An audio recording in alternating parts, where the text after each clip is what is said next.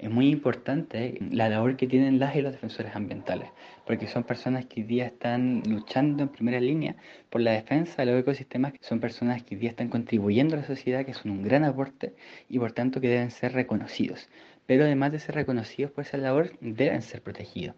porque lamentablemente, pese a ser un trabajo tan noble, que muchas veces es voluntario y gratuito, eh, es un trabajo por el cual también corren muchos riesgos, como el riesgo de ser amenazado, hostigado, perseguido o incluso asesinado.